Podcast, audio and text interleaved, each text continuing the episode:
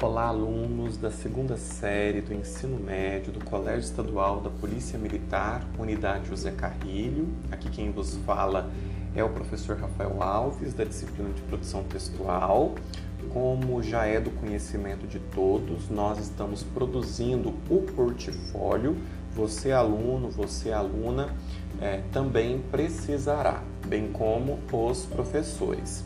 Para tanto, nos foi solicitado que realizássemos uma atividade demonstrativa do mês de setembro. Né? Então, muito provavelmente, vocês já devem ter verificado no ambiente virtual, no GR8, a proposta de produção textual que foi ali postada, visando justamente ser essa a atividade que vocês terão que me encaminhar para que integrem os respectivos portfólios, certo? Lembrando que vocês terão até o dia 22 de setembro, portanto, próxima terça-feira, para proceder com o envio dessa atividade, certo? Não se trata da verificação de aprendizagem do bimestre, mas é, de um eixo estruturante para que nós possamos é, alavancar os estudos acerca da argumentação.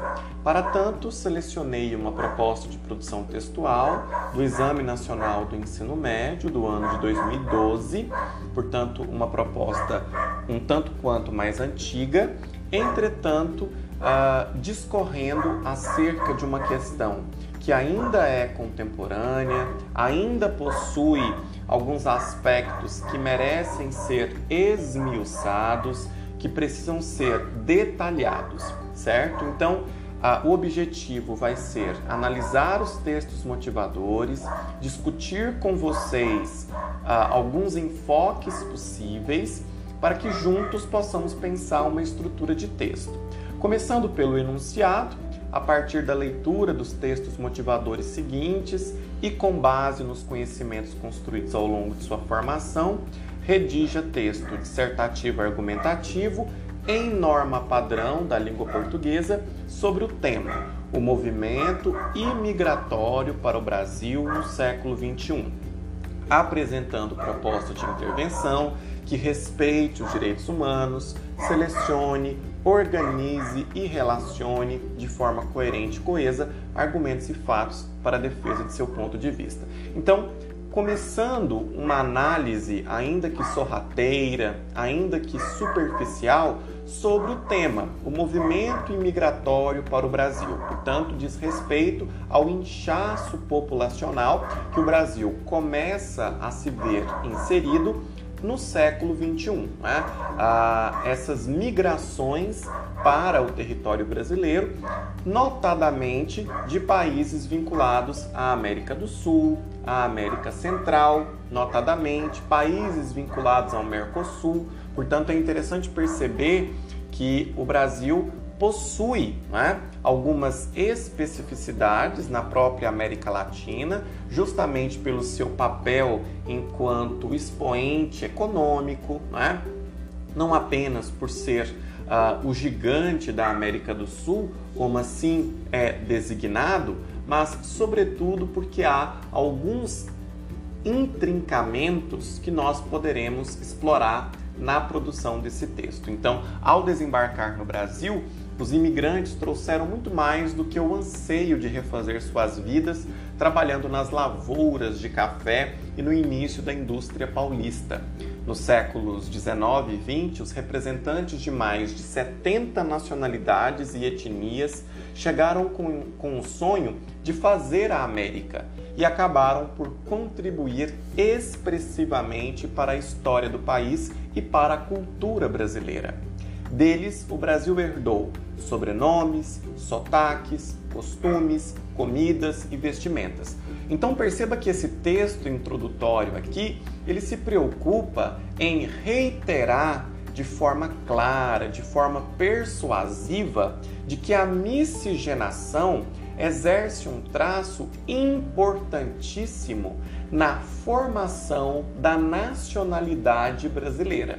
Portanto, nós somos aquilo que nos acometeu o processo de imigração.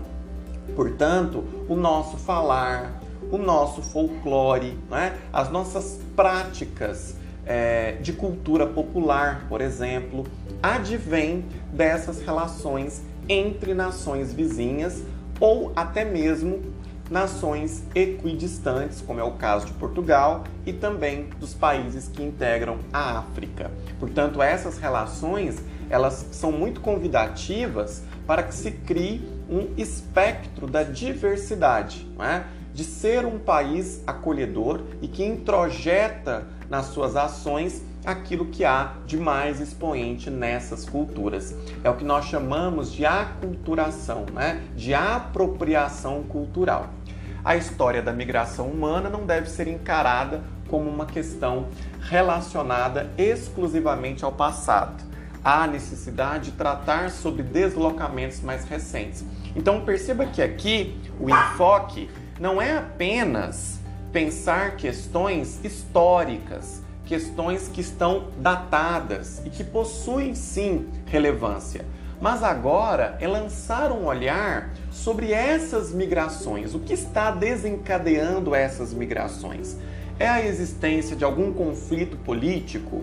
É uma crise econômica né, que tem desencadeado ah, constantemente essa maior presença de uma população estrangeira no nosso país. Então é um enfoque que eu gostaria que vocês se detivessem para que a própria escrita do texto ela conseguisse trilhar por esse caminho. Né? Então nós temos um pequeno texto intitulado Acre sofre com invasão de imigrantes do Haiti e vale ressaltar que o Haiti ele sofreu, foi acometido não é? por um fenômeno da natureza que uh, deixou uma parcela significativa de seus habitantes em plena miséria.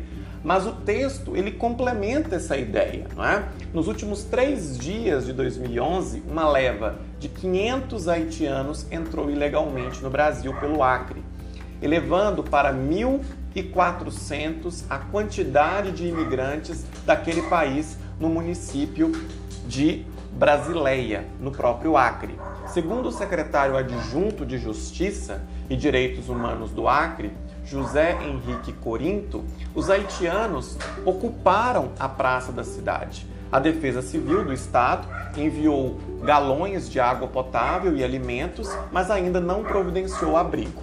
A imigração ocorre porque o Haiti ainda não se recuperou dos estragos causados pelo terremoto de janeiro de 2010. O primeiro grande grupo de haitianos chegou à Brasileia no dia 14 de janeiro de 2011. Desde então, a entrada ilegal continua, mas eles não são expulsos. Obtêm visto humanitário e conseguem tirar carteira de trabalho e CPF para morar e trabalhar no Brasil. Então perceba que a situação aqui ela é muito clara, né? ela é muito é, presente de um contexto que envolveu o país e que, como tal, desencadeou é, essa desestabilização entre os cidadãos haitianos. Então nós percebemos que a comunidade haitiana ela se destina ao Brasil frente há uma questão socioeconômica também, é? há uma problemática socioeconômica e, como tal, há alguns índices que atestam para isso. A ausência de empregabilidade após o terremoto, por exemplo, e os impactos que isso desencadeia. É? Então perceba que, segundo Corinto, esse próprio secretário, ao contrário do que se imagina, não são haitianos miseráveis que buscam o Brasil para viver, mas pessoas da classe média do Haiti, profissionais qualificados como engenheiros, professores, advogados, pedreiros, mestres de obras e carpinteiros. Porém, a maioria chega sem dinheiro. Então perceba que há aqui ah, o desenlace de uma questão que afeta a desigualdade social e, como tal, exige que o Brasil tome políticas públicas. Né? Porque, por mais que se tratem de estrangeiros, ainda assim estão inscritos no território. Então há um senso de territorialidade, de pertencimento que tem que ser levado em conta. Os brasileiros sempre criticaram a forma como os países europeus tratavam os imigrantes. Agora chegou a nossa vez. afirma Corinto. Portanto, essa perspectiva eurocêntrica que aparece aqui no texto, de total é, repulsa àquele que apresenta uma cultura que seja distinta da minha, isso fica muito claro quando se revisita a história, sobretudo no Império Romano, em que todas as outras culturas eram tidas como bárbaras. Não é? Isso independente é, da sua é, presença social, é, do seu fenótipo, eram compreendidas como tais. E assim, dentro dessa circunscrição, eram tão somente abdicadas de participarem do processo, né? de desfrutarem da democracia. E nós temos o último texto para fechar essa linha de compreensão da proposta que diz respeito à trilha da costura. E antes mesmo, olha que esse gráfico que aparece acima, é, intitulado Novo Lar, né, ele ilustra um pouco essa rota de imigrantes dos haitianos para o Brasil. Né? Então, Porto Príncipe, é um, um dos principais centros metropolitanos do Haiti, destino ao Panamá, uh, justamente na América Central, né? Uh, subdividindo para o Quito, no Equador, Lima, no Peru e alcançando a Brasileia, no estado do Acre, bem como Porto Velho, em Roraima. Né? Então, nós percebemos que tanto Rondônia quanto Roraima estão aqui é, figurando como esses centros de acolhida e de concentração dos haitianos, como por exemplo Porto Velho, né, que acabam seguindo para São Paulo, Minas Gerais e Paraná. Portanto, adentram o Brasil a partir dessa trilha. Os imigrantes bolivianos, pelo último censo, são mais de 3 milhões, com população de aproximadamente 9 milhões 119 mil pessoas. A Bolívia, em termos de IDH, que é o Índice de Desenvolvimento Humano, ocupa a posição de 114º, de acordo com os parâmetros estabelecidos pela ONU. O país está no centro da América do Sul e é o mais pobre, sendo 70% da população considerada miserável. Os principais países para onde os bolivianos imigrantes dirigem-se são Argentina, Brasil, Espanha e Estados Unidos. Assim sendo, este é o quadro social em que se encontra a maioria da população da Bolívia. Estes dados já demonstram que as motivações do fluxo de imigração não são políticas, mas econômicas. E aqui perceba que já há um dado flagrante para que esse texto possa ser construído a partir do tripé da acessibilidade. Né? A nossa moeda, ela por si só consegue abarcar né, essas povoações, essas etnias, com respeito à oferta de trabalho condigno, com respeito a possibilitar que estes migrantes consigam desenvolver plenamente suas habilidades cognitivas e profissionais, eis aqui uma questão, inclusive de saúde pública, né? que nós precisamos repensar na escrita desse texto. A nossa argumentação ela tem que ser convidativa para esse debate, para esse enfrentamento. Né? Como a maioria da população tem baixa qualificação, os trabalhos artesanais, culturais, de campo e de costura são os de mais fácil acesso. Então perceba que há aqui um desnível, né? Por mais que se tratem de profissionais com qualificação, eles não conseguem se inserir no mercado de trabalho.